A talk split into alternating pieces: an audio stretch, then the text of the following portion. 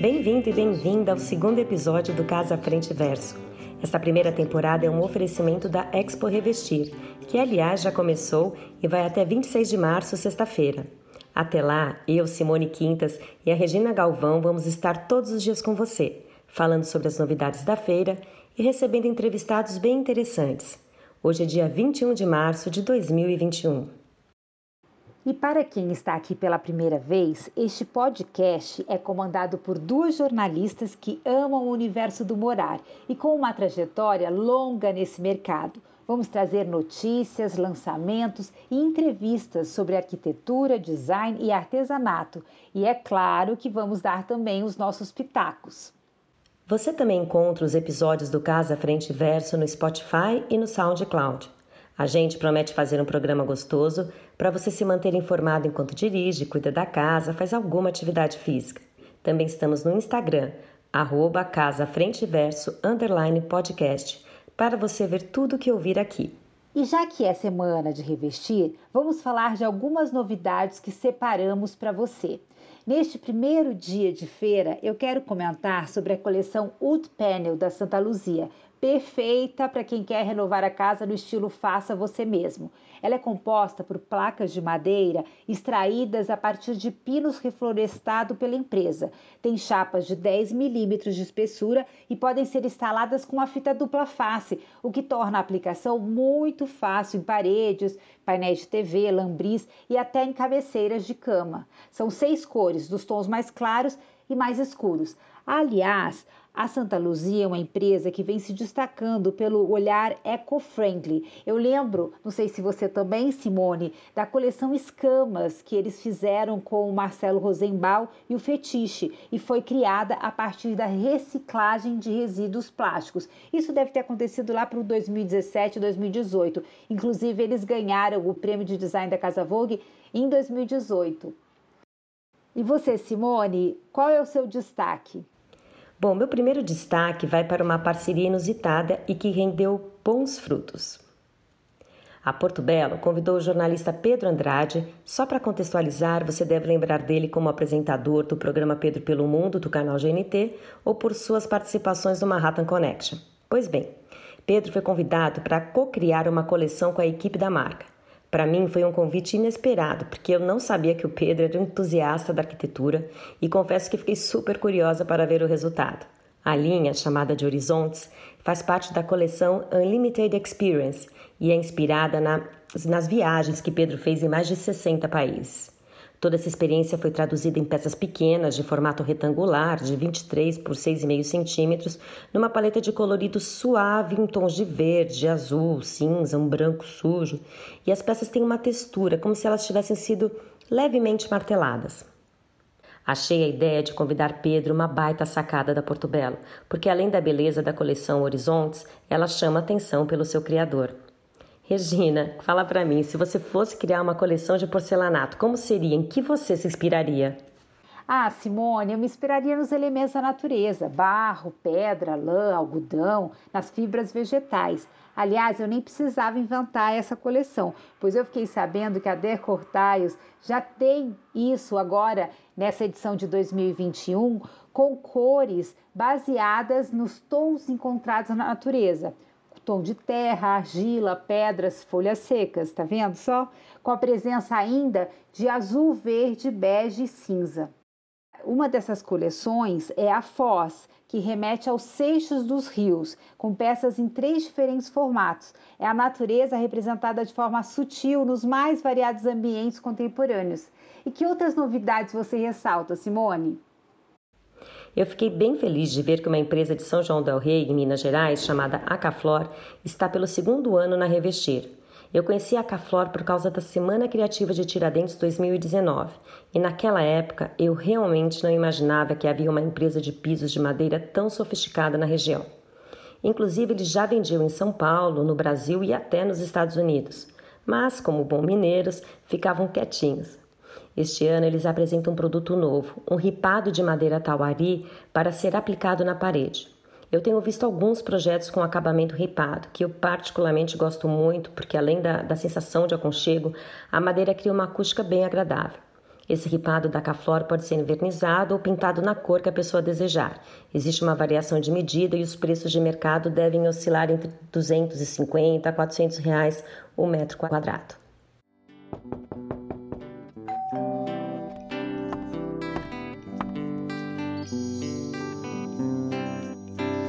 Olá, Pedro.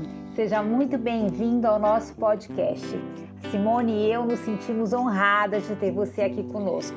E para quem não conhece, o Pedro Franca é designer, fundador da marca Lotoff, criador de diversos móveis consagrados.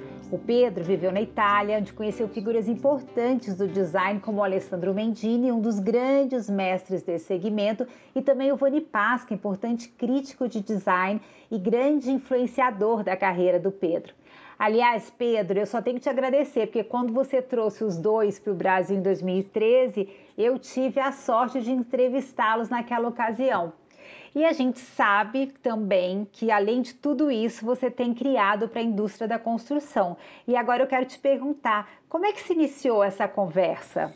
Bom, Rian, antes de mais nada, é um prazer, uma honra estar conversando com essa dupla dinâmica que eu adoro e que há 20 anos aí a gente a gente se conversa e ambas me deram muita oportunidade ali no começo da minha carreira, então minha gratidão aí eterna e é um prazer estar aqui conversando com vocês.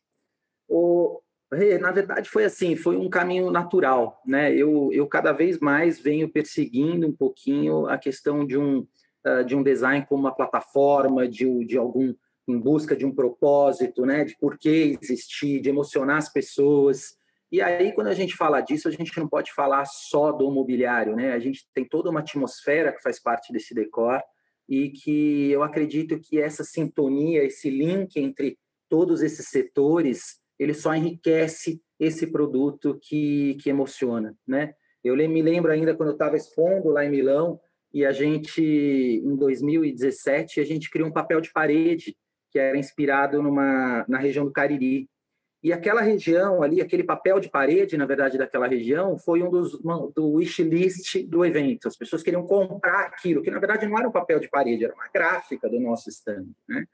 E ali eu comecei a entender que a gente precisa cada vez mais falar além do produto design, né? A gente tem que falar efetivamente dessa dessa atmosfera, né? A gente tem que incluir as pessoas dentro de uma sensação. As pessoas acabam comprando o mobiliário e os outros itens, porque elas levam um pouquinho da memória daquela circunstância.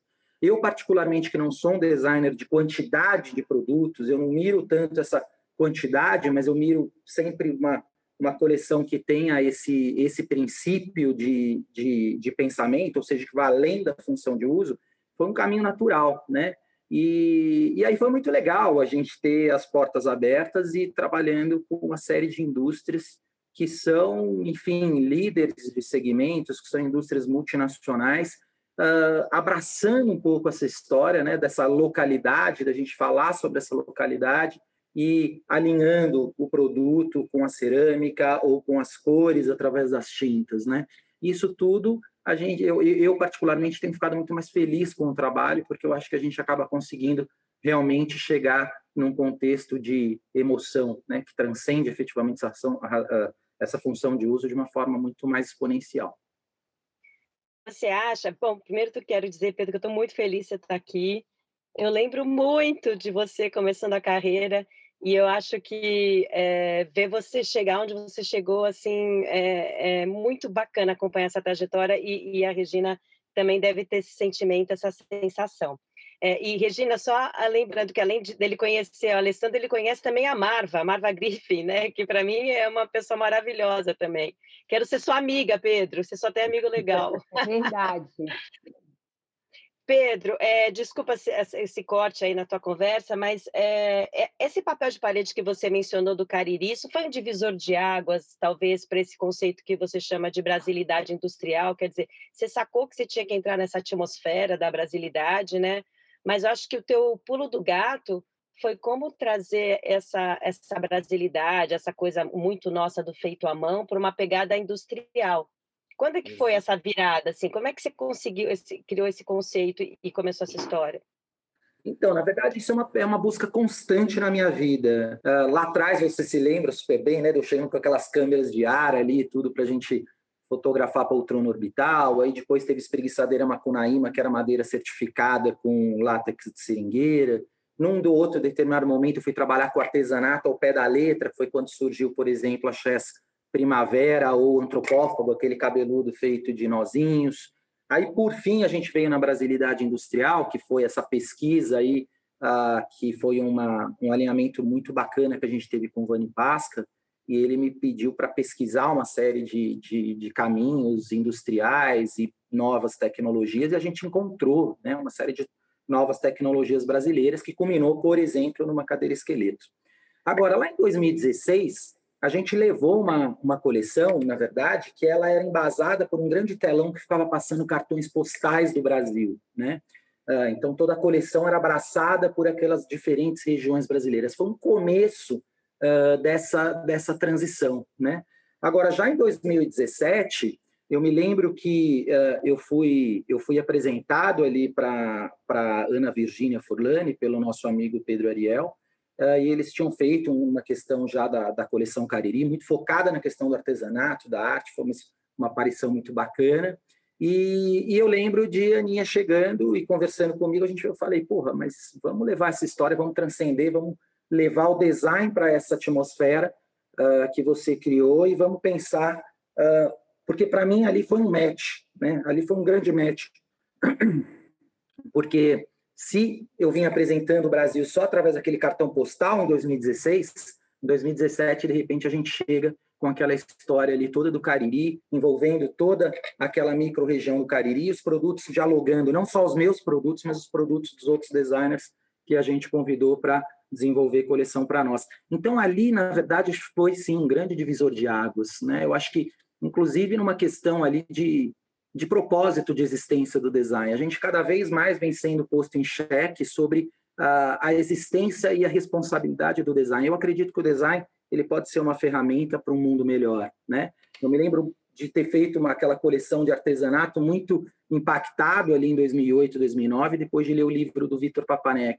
Mas foi muito mais legal quando, de repente, em 2017, a gente leva essa micro-região, mas também com esse processo todo industrial ali por trás e com uma série de setores diferentes que se inclinaram a trabalhar com aquela micro-região brasileira. Né? Então, realmente você tem razão. Acho que ele foi um divisor de águas e, ao mesmo tempo, para mim, como criativo, foi uma grande liberdade, porque aí uh, não existe um lapso criativo. Né? Esse nosso Brasil é tão plural, ele tem tanta cultura, ele tem tanto trabalho que precisa ser uh, exponenciado que, que foi um momento para mim realmente muito muito importante. Desde lá a gente vem seguindo esse esse princípio, né? E essa questão de juntar o, o artesanal com o industrial, eu acho que também é um ponto muito importante para os dois caminhos, né? Primeiro de tudo, a gente tem uma, uma grande uh, visibilidade em função de um espaço de Milão, em função do nosso trabalho, e, e, a gente sempre vê boas ações voltadas, por exemplo, no caso do, do, artesanato, mas eu acho que também é muito importante a gente dar o crédito e fazer as pessoas cada vez mais aculturar as pessoas a reconhecerem o trabalho desses artesãos. Ou seja, se de uma forma direta, eu tenho agora, por exemplo, a poltrona Under Construction, feito pela Ana Caires da Bahia, e ela uh, se beneficia de uma forma direta porque ela faz essas tiras bordadas, mas é muito mais do que isso, né? É ela ter a consciência, por exemplo, da importância do trabalho dela e as pessoas terem a consciência da importância do trabalho dela, de forma que ela ande cada vez mais com as, com as pernas próprias e tudo dela. Isso é um, um lado que, assim, realmente foi um propósito, deu um match muito forte na questão do, do propósito do meu design. E, por outro lado, também acho que faz mais sentido para a grande indústria, né? O mundo ele não precisa de mais produto. O mundo já está assim, contaminado de um excesso de produto, ou seja, ele precisa de produtos que contem histórias particulares. Nós temos um mundo com mais de 7 bilhões de habitantes, com diversas nações diferentes, com histórias diferentes. Por que contar a história da mesma maneira? Né? Por que produzir da mesma maneira? O design pode ser uma ferramenta de melhora do mundo se ele incluir as pessoas do artesanal e se a indústria também for um porta-estandarte de uma cultura local. Quando a gente chega para produzir, por exemplo, uh, com a, a, a Portinari uma cerâmica voltada, na, inspirada na questão do ponto cruz, mas que existe ao mesmo tempo uma série de pesquisas de tecnologias que traz o alto relevo, existe o princípio do design que as pessoas podem desconstruir, montar um outro contexto, existe a inspiração dessa nossa localidade, uh, eu acho que ao mesmo tempo todos se beneficiam disso, inclusive a própria indústria que ganha um elemento que é uh, único em todo mundo. Ninguém no, mundo tem essa mesma história de que uma indústria brasileira que vai produzir inspirada nesse tipo de artesanato brasileiro. Né? E espero eu que a indústria do Uzbequistão ou a indústria italiana, cada um vá contando a sua própria história. Daí a gente não está mais falando de players, de concorrentes, mas a gente está falando de empresas que trabalham em paralelo com histórias distintas, cabendo ao grande público escolher quem que ela quer consumir. Né?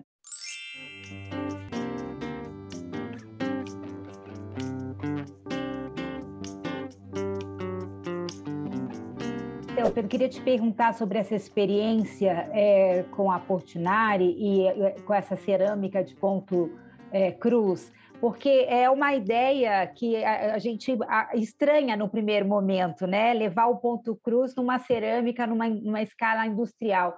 Como é que foi o aceite e essa conversa sua com a indústria para chegar nesse resultado? Ainda mais a gente percebe que o artesanal está cada vez mais frequente nessa indústria, né? Mas acho que você foi um dos pioneiros aí com esse produto. O Rê, como dizia o Vitor Magistretti, tem uma frase dele que se eu pudesse eu tatuava, né? E ele diz que o design uh, é como uma relação de amor, precisa de dois, o designer e a indústria. Eu acho que tudo é uma somatória de confiança num percurso e num trabalho que vai sendo feito, né? Com a Portinari eu trabalho há três anos, é um processo de conhecimento recíproco, e aí as coisas vão se tornando cada vez mais uh, simples e um uh, efetivamente acreditando no outro. Então, assim, a resistência que eu tive a isso foi zero, muito pelo contrário, eu vi muita empolgação, eles têm um grande alinhamento com essa proposta, e novamente eu digo assim, nesse trabalho com a indústria, não posso dizer que é só o Pedro, porque é um trabalho de duas, quatro, oito, dezesseis mãos para que a gente consiga chegar naquele resultado final, né? Até porque existe uma questão, sim, eu sou super a favor da tecnologia. Eu não sou nesse processo anti-inteligência artificial. Às vezes as pessoas me perguntam: você é contra? Eu não sou contra a tecnologia. Eu sou contra a inteligência artificial usada dessa maneira, né? Que ela foi usada aí no, no último salão de Milão, quando a gente viu grandes players uh, deixando o computador pensar nova estética. Isso me incomodou muito. Aquilo para mim, eu me aposento de designer se, se o design for virar aquilo. Não é uma coisa que eu acredito. Então, esse é um ponto. Eu acho que esse, esse trabalho de médio e longo prazo com a indústria, de esse conhecimento recíproco do designer com a indústria, ele é fundamental para que se chegue num resultado como esse com a, com a Portinari, né? Então, mas eu fico muito contente, porque realmente é uma coisa ainda, num princípio, contra a cultura, né? A indústria ir para esse regionalismo, ir para esse aspecto artesanal. Então, quando a gente vê esses, essas grandes marcas aí acreditando, se empolgando, se envolvendo nesse projeto, eu digo que é uma utopia que dá certo. Né? Eu fico muito feliz de ver a materialização. Eu acho que esse foi um dos trabalhos assim que eu fiquei mais encantados aí no decorrer da minha trajetória, exatamente por isso, né? Poxa, levar ali aquela história do ponto cruz brasileiro para uma indústria de, de, muito, de muito grande, muita tecnologia, isso foi um sonho. É, Pedro, que, o que eu acho bacana é que as pessoas sempre associam que o feito à mão no design sempre vai criar produto ou único, que não consegue ganhar uma escala, é, que é muito legal também, né? Porque você também promove aí uma outra coisa, uma exclusividade, vamos dizer assim. Mas eu acho que você apontou um caminho, né? Pelo que você está falando, e é verdade, que você pode levar o feito à mão como uma estética para o industrial. Então, é claro, no industrial, talvez para você ganhar uma escala, você não vai conseguir que aquilo seja feito manualmente, mas você consegue levar essa filosofia, esse pensamento e essa forma de divulgar é, essas artes para essa escala industrial, certo? Sem dúvidas, sem dúvidas. Acho que é, acho que é bem, bem por aí, Simone. E, e, e assim, no fim das contas, em paralelo a isso tudo, eu acredito muito nesse uh, paradoxo, né? De um lado, a gente tem uma série de, de, de peças e trabalhos que a gente está fazendo diretamente com o artesão, e do outro lado a gente tem essa memória dessa iconografia brasileira traduzida pela indústria. Eu acho que isso tudo vai criando ondas, ondas muito grandes, e isso a gente entra no processo de muita valorização. Né? A gente soma isso por exemplo, com o seu evento e tudo mais, a gente vai cada vez mais trazendo orgulho para aquilo que, uh, que é nosso, né? Mas, uh, e também tendo os dois lados, os dois pontos, né? A inserção, sim, uh, desses, desses artesãos, que são a nossa memória, mas, ao mesmo tempo, a gente exponenciar para que eles tenham contato direto, mas isso é fundamental, o fair play, né? Não dá para a gente chegar e falar, olha aqui, a poltrona under construction bordada do Pedro. Cara, isso não é verdade é a poltrona under construction do Pedro e do Christian, mas que tenha bem, que nesse momento ela é contextualizada e pensada pela artesana Caires.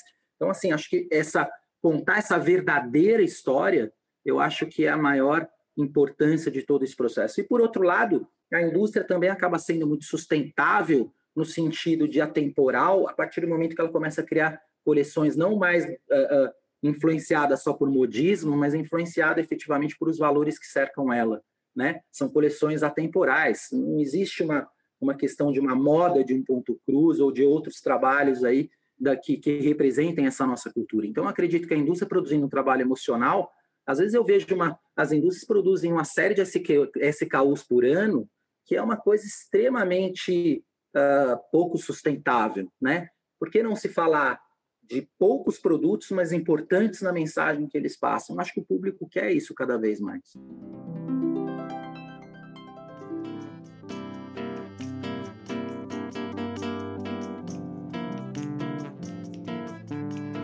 É, Pedro, eu queria te perguntar sobre essa nova coleção da Cher Williams que você está é, lançando agora, né? Eu vi que é uma é, coleção que tem inspiração na Bahia, é uma cartela ampla e de cores. O, como é que aconteceu isso? Bom, primeiro ponto, Rê, foi assim, é, eu sempre graças a Deus eu venho viajando muito ao Brasil, trabalho, e cada vez eu recebo uma série de inputs, né? Então eu estava ali, por exemplo, na Bahia, na semana do Felipe Elô, eu me emocionei em um momento específico, em vários momentos eu me emocionei, mas tem um momento que me ficou na mente, que foi uma missa que eu acompanhei na, na, na igreja Nossa Senhora do Rosário dos Negros, onde é uma, é uma missa católica com trechos de candomblé, todos os santos são negros, ou seja, para mim aquilo como exemplo de sincretismo religioso, de tolerância, aquilo para mim precisava ser materializado na forma de uma coleção, né? Tudo isso com aquele povo ainda baiano maravilhoso. E a partir disso, uh, se, o meu trabalho ele ganhou um, um, um, ele foi muito fortalecido nessa parceria com a Sherry Williams, né? Porque conforme eu estava falando, o mais importante, realmente, eu acho que o produto hoje, no contexto de uma coleção, ele é uma parte importante desse todo, mas ele não é o todo. Né? Existe uma série de somatórias ali que são importantes para dar vida a uma coleção. Eu sempre gosto muito da história do Imagineer. O cara pensa ali, começa com o shape do produto, né? Tá lá da estética do, do, do cartoon, do desenho que ele vai fazer, mas tem o grande momento que ele coloca a alma, o Imagineer ali dentro, né? Ou seja, qual a personalidade, qual é a verdade daquele personagem. Eu acho que uma coleção é igual. Eu posso pensar ali no contexto de uma coleção, da estética, mas esse diálogo todo ele é fundamental. Na questão da Sher Williams, para mim trazer a verdade toda dessa coleção, por exemplo, da Bahia, eu tenho que traduzir através daquelas cores da Bahia. Né? Quando eu falo de emocionar o público, quando ele entra dentro do nosso stand, quando ele vai olhar nossa coleção, ele tem que ver verdade atrás daquele produto que eu estou apresentando, parte da coleção da Bahia. E com a Sherry Williams, a gente começou a pesquisar. Eu, a nós levantamos aí uma série de iconografias, uma série de questões de trabalhos, uma série de paisagens ali da Bahia. E aí a gente foi identificando e, e criando uma cartela cromática. Eu criei uma cartela cromática, fiz a curadoria de uma cartela com as denominações e, efetivamente, uh, que representasse todo aquele contexto que eu, eu queria passar uh, da, da Bahia uh, naquele momento. Então, a gente fala de tudo, de temperos, de artesania, uh, de casas coloniais, de divindades, isso tudo se transformou em cores. E a partir disso, as cores não são só um elemento ordenador, por exemplo, do nosso stand, da nossa coleção, mas ele também é um elemento uh, na definição das cores e acabamentos dos nossos produtos. Então, conforme eu estava falando, uma coisa vai fortalecendo a outra, né? O produto que fortalece o stand que vem com essa, com essa grande expertise e background da marca que abraça todo esse contexto. E aí, no fim das contas, a gente tem uma coleção que efetivamente conta aquela história de uma forma verdadeira. Para mim é muito satisfatório quando a gente apresenta uma coleção, por exemplo, como Noronha ou uma coleção como Tocantins e, e chegam efetivamente as pessoas do lugar, daquele terroir, e falam: Nossa, eu me identifiquei aqui, me senti em casa. Então, é, é, é uma grande responsabilidade. Eu digo que eu sempre sou um forasteiro. Eu sou paulistano.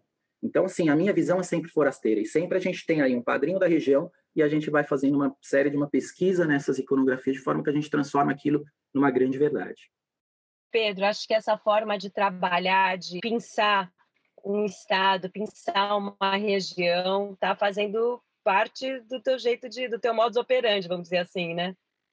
Hoje, para mim, assim, a minha sala de trabalho, o lugar que uh, eu moro, ele é cheio de memórias de cada uma dessas pesquisas, né? Porque e eu acho que isso é fantástico, porque são aquelas uh, uh, aquela energia emocional, aquela memória emocional que a gente vai trazendo de cada situação acaba sendo uma forma de sustentabilidade. Ninguém diz faz parte da sua história que você se sinta parte integrante daquela história. Então, realmente, assim, é, eu acho que foi um grande match de um caminho de busca que eu vinha seguindo aí uh, no, no design. A partir do momento que eu percebo essa, essa amplitude, eu acho que foi um momento que eu me tornei um designer mais feliz. Eu acho que é um momento no qual, uh, efetivamente, eu vejo o designer como uma ferramenta muito importante para esse mundo que a gente está vivendo país tão grande como o nosso, você vai ter trabalho por muito tempo, né? Quer dizer, assim, não pois vai esgotar é. tanta diversidade. E você também tem a pesquisa das rendas, né? Que inclusive gerou uma coleção, a gente expôs lá na é, Arte e Design, na Galeria Bolsa de Arte. Como é que também é, você foi atrás dessa, desse repertório das rendas no Brasil? Para mim, na verdade, nasceu de um, Uh, conforme eu falei, acho que assim tudo nasce hoje. Para mim, o, o, designer, o design, ele é uma plataforma de um pensamento crítico, né? Ele, não, ele vai muito além da estética. E para mim, conforme eu estava contando, eu voltei muito incomodado de Milão quando eu vi ali, não foi uma, mas foram dois, três, quatro marcas falando de inteligência artificial, dessa grande matrix aí que você dá algoritmo e a, a, a, a máquina cospe a estética do produto do outro lado. Uh, eu já vinha muito maravilhado uh, colecionando rendas de diferentes regiões brasileiras. Isso era uma coisa minha que eu tenho aqui em casa e etc. E para mim foi um caminho natural linkar um contraponto àquela malha da Matrix, pensar efetivamente nessa malha do TA, nessa malha feita à mão, nessa malha manual que interliga pessoas, interliga continentes, né? A questão da renda também acho que ela tem um, um uma, um ponto super importante de localidade, né? aquela localidade antropofágica, ou seja, ela é criada no século XV na Europa, século XVII, a, a família real portuguesa traz aqui para o Brasil, para princípio, só para ser reproduzida e fazer as roupas da família real. E, de repente, aqui a gente acaba tendo rendas que são únicas no mundo, porque a comunidade artesã acaba recriando em cima daquilo e criando uma estética muito uh, particular nossa no que diz respeito à renda. E também acho que é legal, a gente fala muito da questão da localidade, do local no global do mundo, mas eu acho que também é interessante a gente levantar cada vez mais a bandeira do local no local, né? Que eu quero dizer assim, cara, o Brasil tem as suas localidades, né? Não é só o Brasil em relação ao mundo, mas é a localidade em relação ao Brasil. Essas independências culturais, elas são muito ricas. Né? E acho que a gente também precisa levantar essa bandeira. E na renda a gente tem muito disso. A gente tem um tipo de renda irlandesa que ela é só específica de uma região ali do Sergipe. A gente tem um tipo de renda feita com linha de carretel que é de uma é, específica região ali do Pernambuco, do Recife. Então, assim, eu acho que esses pontos são muito ricos. E aí, na questão da, da, daquelas rendas, eu tinha feito um fusion que eu achei muito legal, né? Que eu peguei uh, a iconografia, o desenho das rendas ipsis litteris ao pé da letra de como ela é, e eu fiz um fusion e criei uma terceira identidade de renda para ser aplicada numa realidade industrial. Eu tenho ali, então, uma peça feita pela grande indústria que traz aquele rendado. Mas, ao mesmo tempo, visitando ali no o, o Pernambuco, eu me deparei uh, com uma artista artesã, que é a Fernanda da Verde Joias, que vinha fazendo um trabalho super legal de eternização uh, desde de, de folhas de plantas brasileiras, sementes, etc. Né? Então ela dá o banho, eterniza aquilo para todo sempre. Vocês sabe, já devem ter visto aquele pessoal que faz às vezes sapatinho de criança, chupeta, mas ela faz isso de uma forma muito autoral, trazendo essas questões. E lá eu me deparei também com uma pulseira que ela tinha feita com renda. Uh, e aí eu desafiei a Fernanda, falei, Fernanda, me avisa o que você precisa de, de ajuda mas eu quero pedir a sua ajuda. Eu quero eternizar uma série de rendas que eu tenho para fazer a versão dessa minha cadeira que seja essas rendas únicas eternizadas. E tem um ponto interessante, que na questão da, da, da, da artesania, uh, ainda mais quando a gente ainda tem um movimento uh, que é crescente de valorização, mas a gente ainda tem muita comunidade artesã esquecida, a gente acaba tendo uma série de tipografias que acabam morrendo. Eu me lembro de um tipo de bordado de, uma, de uma artesã feita com o ponto de carretel. E quando eu voltei ali né, para fazer essa coleção, aquela senhora era velhinha, ela tinha falecido.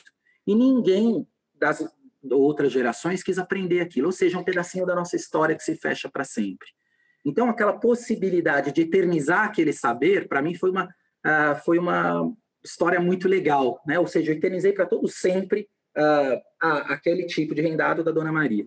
Agora, e a Fernanda foi lá e ela fez e ela conseguiu efetivamente, igual ela fazia na, na pulseirinha, ela conseguiu eternizar e fazer uh, todas aquelas minhas rendas eternizadas no banho de cobre. Eu acho que isso tem uma tem um aspecto um pouco psicológico muito bonito, né? De congelar, de parar o tempo, né? De você ter ali aquilo eternizado para todo sempre. Então foi assim que surgiu a história da eternização das rendas.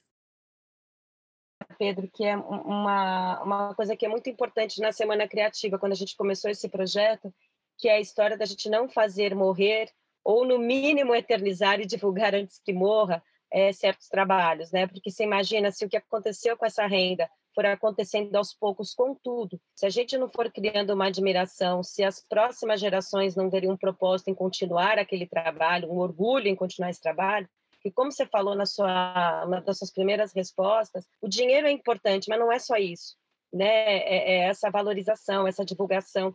Então, assim, esse trabalho que você faz, você dá um respiro, é uma possibilidade de certas coisas não morrerem, né? De outras gerações falarem, pô, isso é legal, que eu acho importante, uma coisa que você falou no, no começo e que eu acho importante nesse trabalho que você está fazendo, é essa possibilidade da gente ou eternizar certas, é, certas artesanias ou fazer com que as novas gerações voltem a ter orgulho disso e não deixem que morra.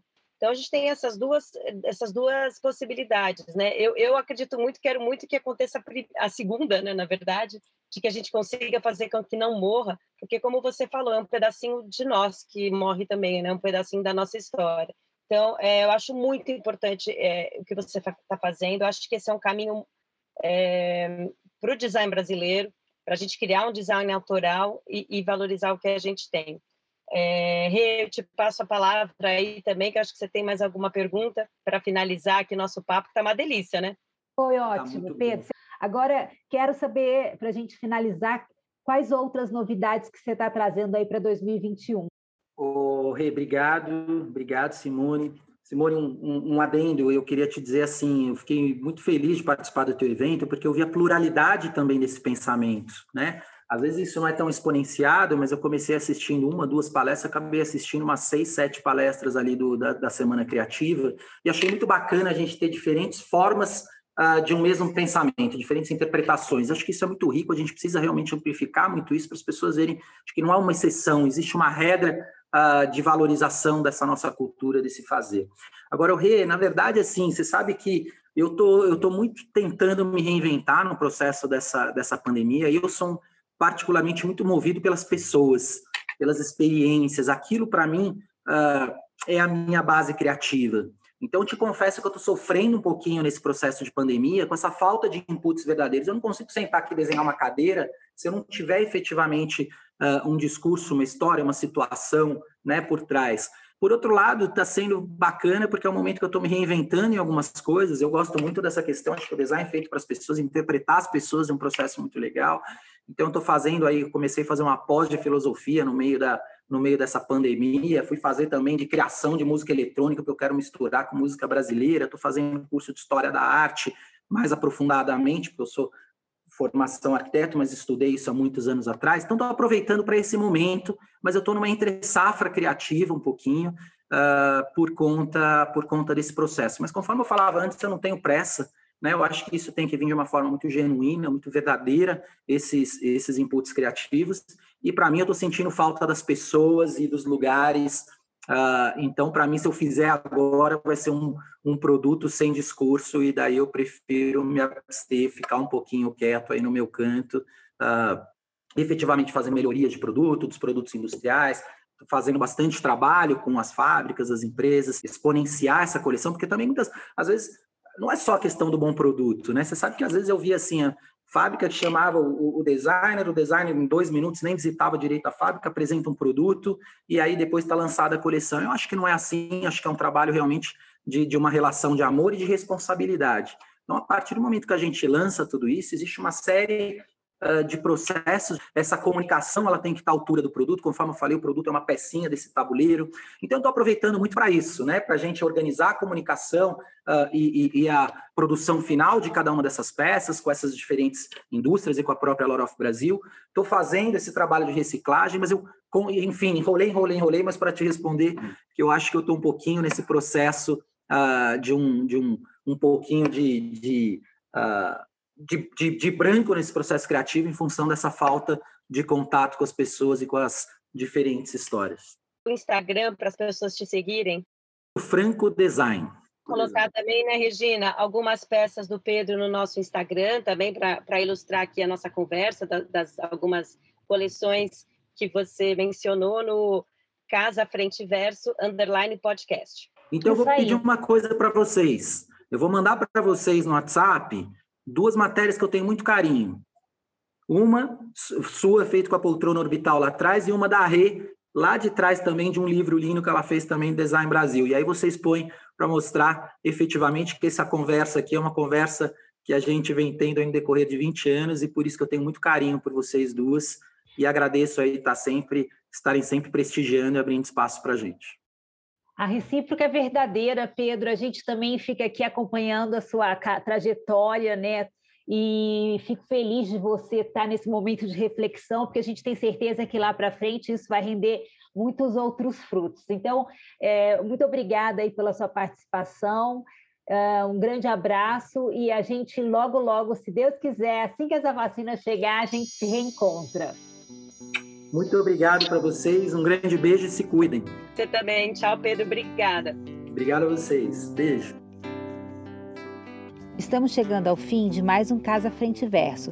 No nosso perfil do Instagram, arroba Casa Frente Verso, underline podcast, você confere as imagens de tudo que a gente falou por aqui, dos lançamentos aos produtos do designer Pedro Franco.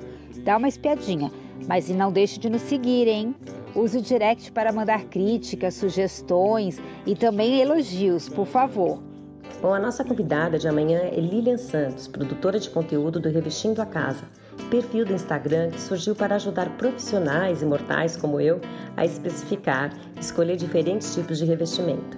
Com o sucesso do perfil, Lilian tornou-se colunista da Casa Avô e embaixadora da Expo Revestir. Carismática e sabida, a Lilian conta pra gente como a menina de comunidade tornou-se uma jovem empreendedora e cheia de conhecimento para compartilhar. Siga-nos no Spotify e no SoundCloud. O Casa Frente Verso tem edição de áudio de Mateu Vinícius Alves Recinella. Não perca no episódio de amanhã do Casa Frente Verso. Até amanhã!